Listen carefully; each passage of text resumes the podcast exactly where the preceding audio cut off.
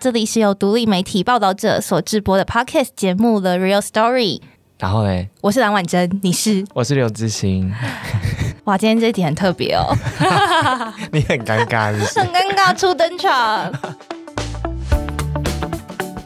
大家会觉得自己走错，应该还好吧？今天我们要来试看新的东西，就是呢，其实很多人就是会说，报道者做 podcast 不是一开始就是想让大家都认识他们吗？然后呃，一周才一根，这样想要好少啊，然后什么什么的，所以好像大家对我们有一点多一点想要理解的事情，但是因为我们平常的节目其实都是跟着议题走啊，所以其实也很难在一个议题里面去讲一些其他的事情，就觉得有点尴尬。所以呢，我们来试看看，来做一个近况报告。近况报告呢，就是前几天我们去参加一个非常特别的活动，什么？就是第一届 KKBOX Podcast 风云榜。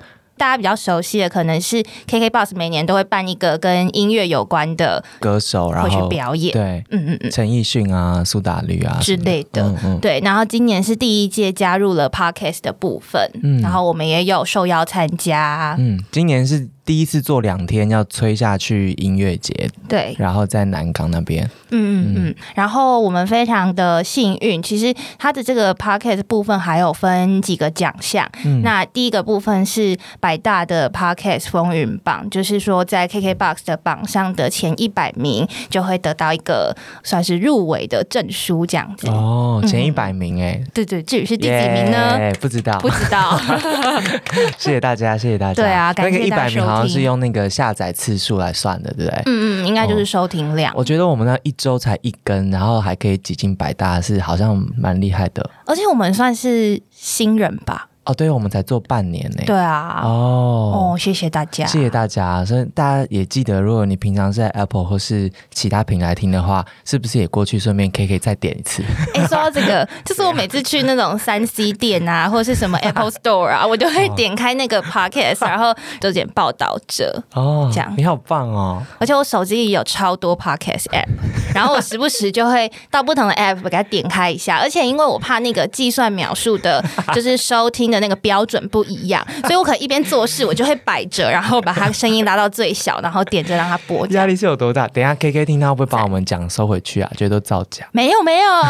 两天我们去了第二天，对，那第二天就是第二个部分，它还有另外的几个奖项，其实就有点像大家认识的金钟、金曲、金马，就有什么呃新晋节目奖，然后最佳节目奖跟最佳节目主持人奖。对，主办单位说他们是用像那个奥斯卡的这样子的机制在做这个奖项，也就是说能够投票的都是 podcaster，就是创作者，创作者互选的意思啦。对对，就蛮特别，因为去那边就发现哇，好多那种鼎鼎大名啊，然后平常都听到他的声音的，然后出现在面前。对，我们也瞬间变小粉丝，就是偷偷侧拍果实，然后台通之类的。对对对对，然后我们入围了其中两个项目，就是最佳新晋节目跟。最佳节目，你是有去胁迫大家投票吗？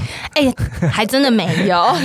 哦，我们好像是因为收到了 KK Bus 寄来的信，然后就告诉我们入围了，然后我们才去认真研究这个这个机制，这样对，然后就发现哦，原来是要大家投票的。然后我们的社群就想说，那我们是不是需要请大家去投票一下？就发现已经太晚了，投票期限已经结束了。然后我就莫名其妙想说，好吧，那我们还是要去参加一下这个盛会。所以那天就是完全一个以路人的状态。出现在那里，而且我肚子好饿，所以我还带了食物偷偷进去吃。因为那天其实典礼蛮早的，就在十十十一十二点这样。然后我们两个还算是相对穿的轻松，嗯，对，就当然还是有比平常再稍微正式一点。可是去到那边，真的觉得哇塞，大家都是一个就是 social party 的姿态去。尤其那个手艺律师真的是很，但我们就一个路人的姿态坐在那边。哦哦哦，对，也是一样，会有什么入围的有，然后就会播音档啊，然后秀 logo 啊，然后我们还在下面聊说，哎，那如果等一下。我们真的得奖怎么办？然后就跟你说不用想太多了。对，然后刘志清还说那就说谢谢吧。然后就下一秒就叫到我们了。最佳新晋节目报道者耶！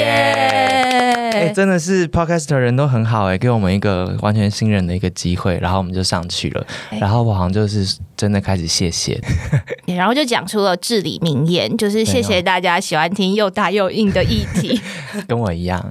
对啊，因为报道者才半年嘛，然后其实每一个来宾来这边都战战兢兢，他们说，但大家都来这边都很真心的发挥，然后把一些生命中很重要的事情啊，或是记者做很久的一些报道在这边跟大家分享。所以每一集的结果其实是大家累积出来的，还有包括听众们的问答，其实你们问的问题都蛮重要，也蛮好的，所以就变成了节目，然后就入围了，然后就得奖了。所以很谢谢大家，谢谢大家。而且其实因为呃，陆陆续续都会有一些创作者留言给我们，或是在那个现场，其实都有跟我们说，他们是真的真的有听我们的节目，然后就觉得非常感谢。就如果你也有听这一集的话，很想要让你知道，就是其实呃，我们是一起创作的伙伴。对。对，就是是大家一起让这个内容的圈子有更多不同的样貌，然后变得很精彩。就是你就看到润南啊，然后大家，然后不同的团队都在那边，然后每一个人每一集都是很认真做出来的，嗯。然后风格完全不一样，题目完全不一样，可是都是大家的心血，然后都是真正发自内心想说的话。所以到那边之后，其实认识很多新的朋友，跟看到很多旧的朋友，然后大家都可以聊说，那我们节目以后可以怎么串联啊，然后做出什么样的新内容？我觉得真的感觉很棒。觉得我做这档节目从头到尾就是人家扶着我们呢，就是在开节目之前就去找马里欧，然后马里欧大哥就说很认真跟我说：“你们看看美国的媒体，他们做出来的东西是什么，你们就大胆的想象啊。”然后我记得那时候也去找了那个鬼岛之音，然后他们就说：“台湾媒体能够做到什么 podcast，你们就努力试吧，不要想太多。”嗯对啊。然后凯莉他们还就直接让我们上节目，就对啊，真的都是大家帮我扶一下。哦，我还有跟晨晨吃饭，跟我说你不要在意那些一颗星。的留言，你就好好的做自己，这样子叫安心哇，就很温暖。前辈们的照顾，对，超级温暖。然后大概这场活动的终极温暖，就是没想到年度最佳节目叫出来的名字又是我们。我后来直接问 K Bus 的人说：“请问这是整人节目吗？” 我们两个就很惊恐的走上台，那表情完全就是一个被吓到的感觉。对，大家如果看到有一些在流传的照片，就会知道我们在那个当下是发生了什么事情，完全就。比起那个 three on three roll，就是他们就摆的很棒，很有经验，然后笑容这样。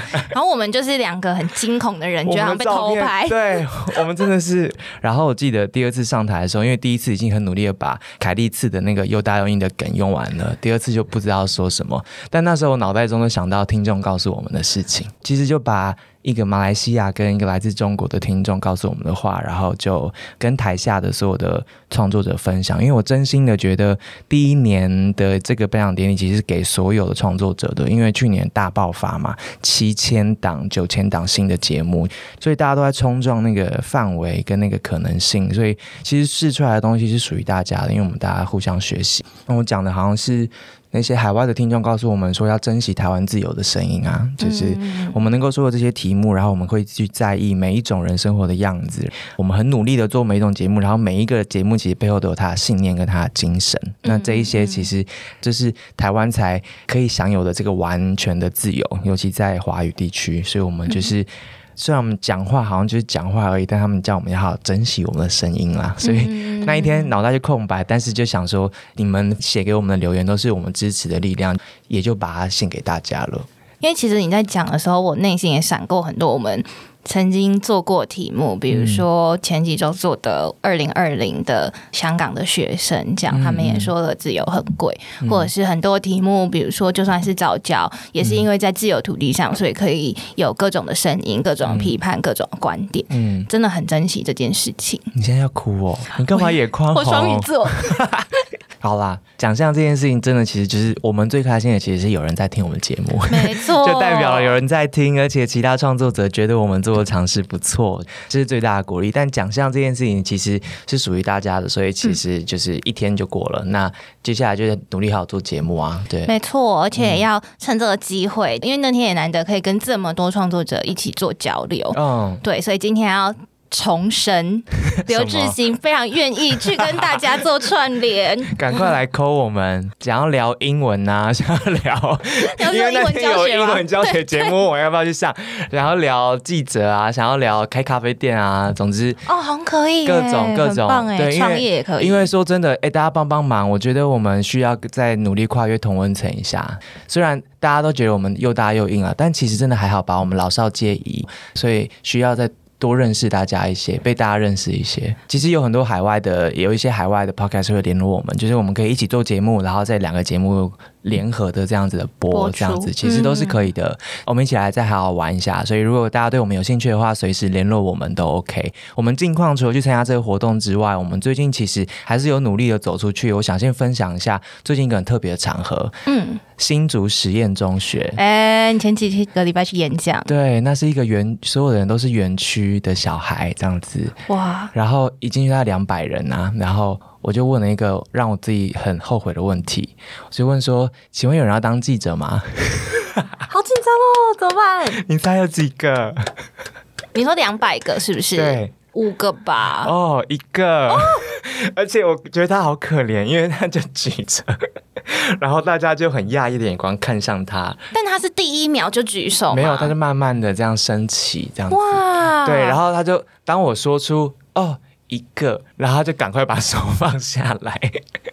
但我觉得很很不错，因为就是跨出同文层嘛。然后后来演讲结束之后，就是大家就是知道哦，台湾有一家很不一样的媒体啊，然后什么什么的。那有些小朋友就是会很认真来问我一些问题，就说你们怎么做哪一些题目的，然后什么什么的。但有一个人他来了，然后他拿了一封信给我，他就说这个是我好朋友要转交给你的。我好朋友是呃社会组的。他们今天去那个正南荣基金会参观，哇，所以他不能来，但是他写了信要给你，这样。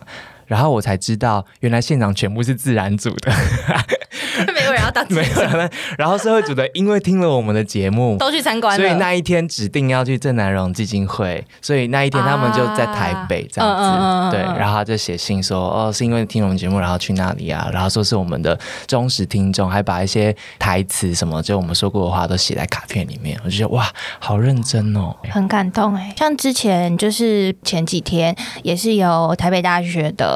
就是校刊社，对啊，也是来 办公室说想要认识我们，然后想要看看报道者的 podcast 如何营运，因为他们四月号的主题就是要讲 podcast 这样子，对啊，然后也是问了很多问题，也是一样会把我们讲过的话笔记下来，觉得哇，就是大家真的是很真心。他们现在知道你是双鱼座了，而且我们接下来还会有一个是全球深度报道网。就是全球调查记者联盟啦，他们会跟我们做一个访谈，所以如果你想知道更多的事情的话，这一期都看得到。好，小单元除了报告近况之外，我们也要回复大家的一些留言，因为其实我们做很多议题完之后，都会收到一些蛮深刻的讯息给我们。嗯，今天挑了几个，然后都是可能比较年末的时候，因为我们做了几个集数，像是。就是美丽湾的公务员高小慧，还有比如说出租情人，我们在过年的时候有做过特别节目，以及二零二零等等。那我这边先来分享其中一个，嗯，他是说呢，他听完之后想要给我们一些回馈，针对交友软体，也就是出租情人那一集，他说他也是最近开始使用了这个交友软体 A P P，那原因是因为觉得他在现实生活里面太难遇到圈子内的人，那他刚进去这个 App。的时候觉得哇，就是走入丛林去参加一场嘉年华会，就非常的精彩这样子。但是在这个过程中呢，发现说，哎，可能是跟自己的期待有一点落差。在交友软体上，其实大家来的使用的目的都不太一样。他说不是要约炮，就是要约炮。他可能还是比较期待，说是跟别人真的是从头去建立一个关系，所以有时候发现这个彼此期待不符的时候，他就会产生自我怀疑，然后甚至会自我的贬低，觉得是不是自己不够好呢？然后自己没有被喜欢呢？所以在经过这样的适应啊，然后磨合之后，他。最后跟我们说的是，他暂时走出丛林之外了。那虽然偶尔他还是会听到，诶，这个嘉年华好像这个地方好像很好玩的感觉，但是他在这个尝试过后，觉得还是比较喜欢现实生活中比较真实，然后比较缓慢的人跟人之间相互认识的过程。当他说。他总是捧着自己的真心去到每个摊位，但是一再的发现这样做的下场是不断的心碎，不断的捡拾碎片，再重新出发。他描绘的很好诶。那其实这一集播出之后，其实也陆续收到一些大家使用交友软体的经验。这样，嗯嗯嗯，其实交友软体是一个听起来是一个完全嗯另外一个世界，但。缘分这件事情，讲缘分觉得自己好老，怎么办？你还是讲了就承认吧。对，看看大家故事之后，好像觉得就是缘分这件事情，其实不同的方式啊，关系有很多种啊，情感依附有很多种啊，你的需求有很多种啊。现在选择了很多这样子，那只是就像这个听众说的一样，他大概这样摸索了之后，更理解自己想要的是什么，然后未来就知道他要去哪边。如果你有更多关于交友软体所使用的一些故事啊，可以告诉我们。嗯，当然知道上面有很多的一些新的问题，所以也欢迎告诉我们一些线索。那我要分享一个，是听完那个美丽湾公务员的那一集的听众他写来的，他写好长。我来念一下，他说：“布老者你好，看昵称就知道我是一个目前正在一边兼职一边准备国考的人。他今天听完美丽湾那一集之后，感触好多。他说他的家人很多都是公务员，所以从小他们就一直要他朝这个方向努力，就是考公务员。但是他说，可能是因为他自己个性的关系，所以家人越要他这样做呢，他就越反抗。嗯，也可能是看到他们担任公务员之后的生活，就是明明在工作上会遇到不合理的事啊，可是他就是呃没有反应，还是继续的在那个地方。”方这样工作下去，然后眼睁睁的看着不公不义的事情发生，这些都让他非常的反感。但是因为他现在年纪也到了，所以父母亲就会说啊，你是不是要结婚啊，或干嘛干嘛的？所以他就真的开始准备国家考试了。在这准备的一两年，他非常的痛苦。因为除了会面临考试的压力、社交上面的压力，另一方面就是自己的心态，因为他抗拒公务员，可是现在他自己要考上公务员，所以他很担心自己会不会适应不良，会不会变成一个不思考的顺民，或是担心遭到职场上面的压力啊、长官的斥责啊这一些等等等，会不会违背了他自己的价值观？所以他听到这一集之后呢，除了感动之外，他还好像看到了一些他可以参考的一些做法，那他也觉得。能够出来分享这样的经验的这个受访者是非常非常的勇敢，而且对他们来说是非常的重要。让他们听见之后呢，知道自己还有选择，也知道自己有跟他们一样，试着在这样的体制之下呢，守住自己相信的事情。其实那集播出之后，不止这样一个回馈，也还有来自不同地区的公务员，不止台湾哦。大家听到之后都心有戚戚焉，就知道光是台湾就有四十万公务员嘛，所以其实每一个人生活里面可能都藏着大大小小的。这样子的不顺遂或是压力等等的，所以再次感谢小慧姐的分享。嗯嗯嗯，其实我自己蛮有感的，因为呃，我小时候也是家里就希望我去当公务员，或是考正式老师，因为我本科是念教育的嘛。嗯，我觉得我很能够理解那个抵抗的感觉，就是呃，因为好像从小没有人可以跟你说。做公务员可以实现什么样的理想？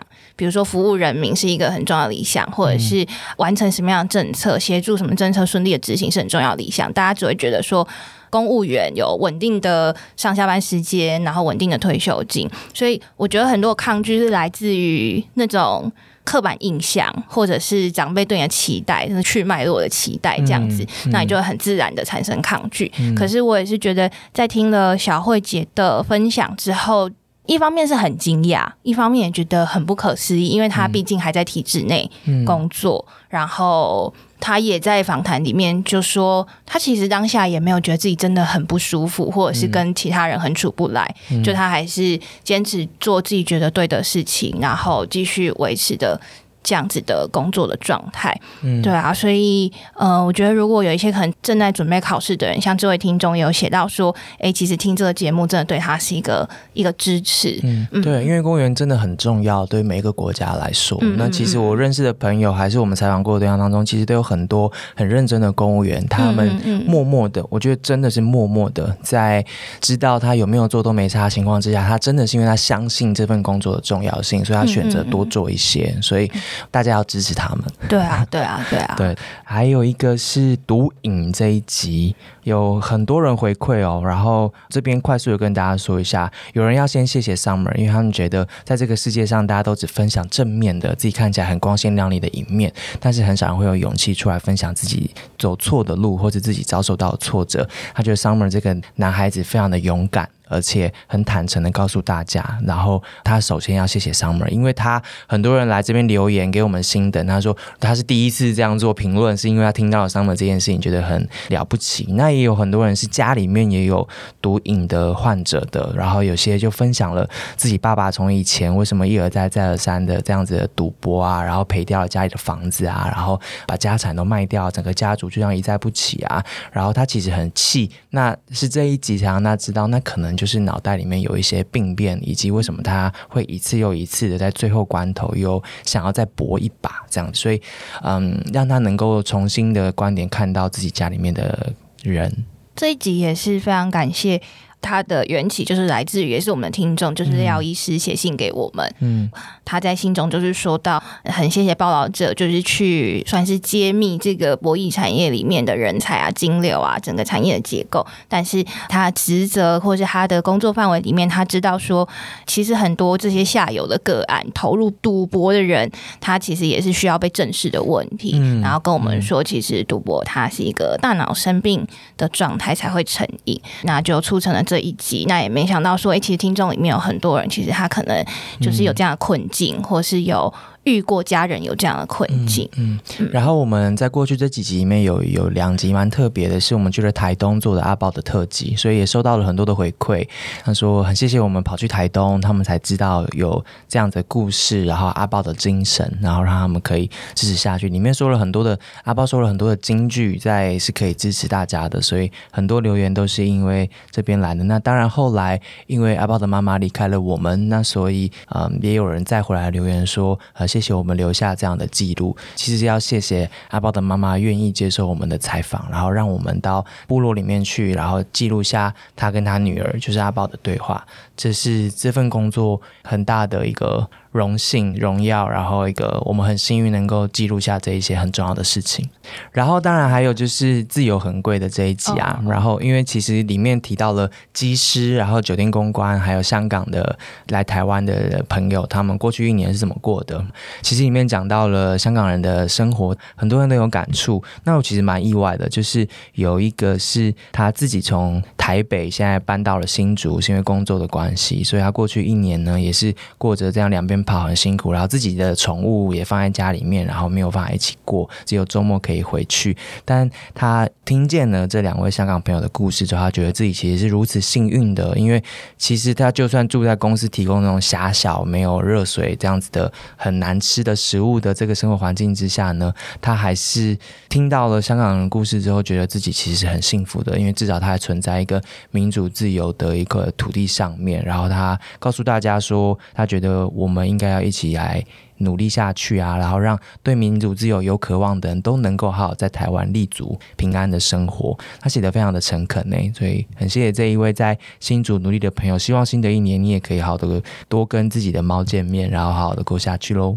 除了给我们留言之外，其实还有人写信给小树哎，树爷，树爷这边插播一则给感官一条通的 留言。默默听感官一条通有一阵子了。从谁是被害者那一集入坑，小树的访谈很有深度，也因为听了几集，认识到许多不同领域的创作者。老实说，蛮喜欢跟幕后制作人的集数，希望可以定期有幕后制作人出来聊聊。哎，这位听众朋友，这位错棚啦，这位 Tiffany，他在这边留下了给感官一条通的留言。那希望感官一条通有收到那个小树哥，这是给您的留言，以及小树哥的制作人，是的，是的，请看。好，大家有空可以去听看小树哥的节目啊，雪莉姐有。上过小树哥的节目，这样子，还有很多人许愿呐。有人说什么时候还有实体活动啊？哎，这个还在规划中。我们已经办过台南跟台北了，如果我们还要办的话，还会有人来报名吗？你们真的会想来吗？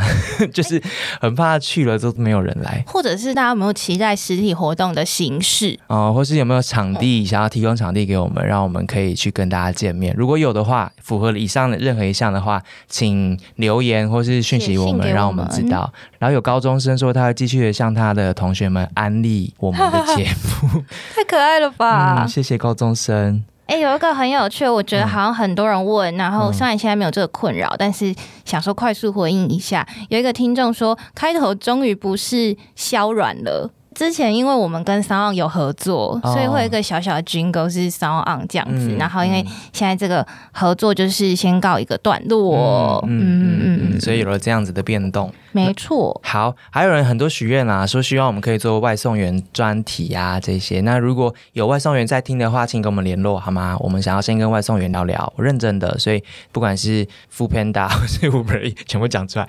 任何的外送员，请跟我们联络，我们好好跟你聊一聊，我们来想要怎么呈现这个题目，或是大家有其他许愿都可以让我们知道。好，这是第一次的近况报告，怎么办？真的会有人听吗？我们只是想要跟大家保持一些互相理解啦，因为不然的话。我们好像我们没有遵守当初的承诺，就让大家知道我们的近况或者在干嘛。那我们也希望未来有机会多做这些小单元喽。那除了每周的一个大的节目之外，有一个小单元是可以让大家可以各种多元形式的聊聊天，让大家听到一些其实蛮有趣的或是蛮有意义的事情。嗯嗯嗯。呃，每个礼拜都会收到很多大家的来讯或是来信，然后想趁机跟大家说，我们真的是每一则都有看，只是说可能因为制作时程啊，或者是这个。回应的时间的关系，没有办法一一的都念出来。嗯，我我们最后想测试一下这一集，所以如果你有听到这边的话，请在 Instagram 上面搜寻我们找报道者 Podcast，回信给我们说你对这一集的想法怎样，或是你想许愿什么样的小单元。好紧张哦！比如说蓝婉珍的那个重训、减肥特辑、减肥特辑或便当特辑，或是我们其实最想要是把我们每一个记者专长的部分拿出来做小单元，给大家一些贡献，这样子。嗯嗯。所以各种。许愿，然后让我们知道你有听到这一集，然后告诉我们你们的想法，或是你们想要问什么问题，都可以直接告诉我们。小单元目前就叫健康报告，如果你觉得很逊的话，就告诉我们有什么比较好的名字。我们有点江郎才尽，还是大家觉得健康报告就很棒，也可以啦。啊，好，谢谢，谢谢大家的时间，记得帮我们订阅、分享，然后留言给我们，希望可以多听到你们的声音。耶，下次见喽，拜拜。